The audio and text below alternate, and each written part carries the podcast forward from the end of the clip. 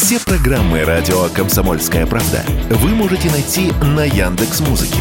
Ищите раздел вашей любимой передачи и подписывайтесь, чтобы не пропустить новый выпуск. Радио КП на Яндекс Музыке. Это удобно, просто и всегда интересно.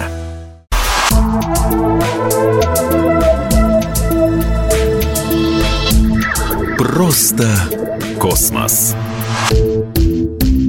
Всем привет! Здесь «Просто космос» и я, Баченина М. Наш сегодняшний подкаст можно начать фразой «Как покойники начали в космос летать». Не смейтесь.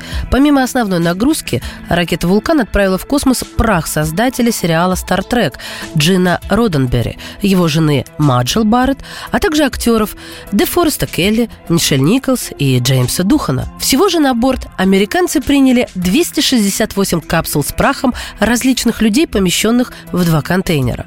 Космическими захоронениями занимается компания компания Celestis, которая отмечает в этом году свое 30-летие. Компания закупает запуски в качестве вторичной полезной нагрузки на различных ракетоносителях и запускает образцы кремированных останков человека. Речь идет о запуске капсул, которые содержат от 1 до 3 граммов праха, покойных. Подобные идеи возникли еще в 80-х годах, а реализация началась в начале 90-х. В 91-м скончался Джин Роденбери, автор идеи и сценарист культового американского научно-фантастического сериала «Стар Трек», то есть «Звездный путь». Кремированные останки Роденбери с тех пор не раз отправлялись в космос. В 92-м командир космического корабля «Колумбия» Джеймс Уэзерби взял прах создателя «Стар Трека» в 10-дневный полет, после чего он был возвращен на Землю. Первый проект компании Celestis, известный как «Полет основателей», состоялся 21 апреля 1997 года.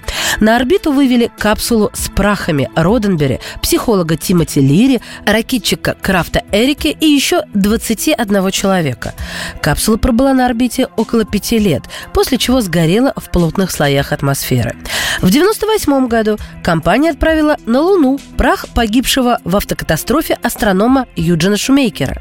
В последующие годы в космос отправлялись прахи как известных людей, так и просто состоятельных и тщеславных покойников, мечтавших улететь с Земли, ну, хотя бы после смерти.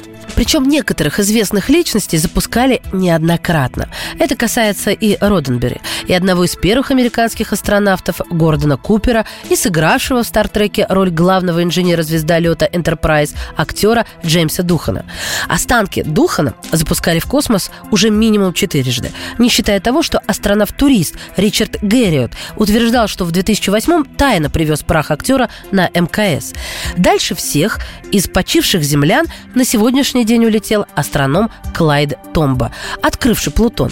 В 2006 году чуть более 28 граммов праха астронома поместили на борт станции «Новые горизонты» и отправили к Плутону.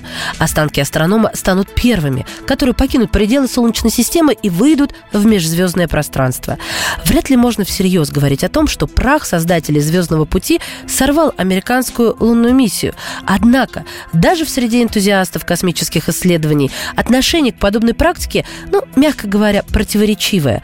А уж американские индейцы и вовсе осудили это деяние и сказали, что оно оскверняет Луну.